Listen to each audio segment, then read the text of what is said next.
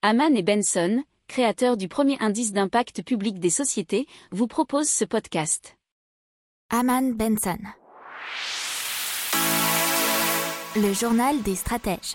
On parle ordinateur quantique avec euh, la société française Pascal, et plus particulièrement son ordinateur quantique, puisque l'ordinateur de Pascal repose sur l'approche des atomes neutres où les qubits sont des atomes uniques piégés et manipulés par des lasers pour effectuer des calculs. Alors ce sont dit des qubits parfaits, contrairement aux qubits supraconducteurs de Google ou IBM, qui sont fabriqués par des procédés manuels.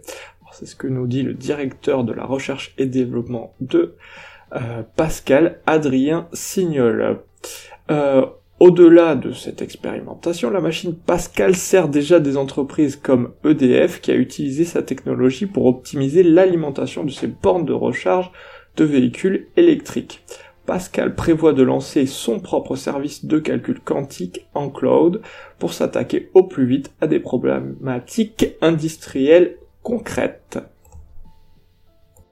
N'oubliez pas de vous abonner au podcast, mais pourquoi pas aussi à notre newsletter La lettre des stratèges qui est gratuite, vous en trouverez dans les infos de l'émission, mais aussi sur notre site internet Aman Benson Stratégie, rubrique média La lettre des stratèges.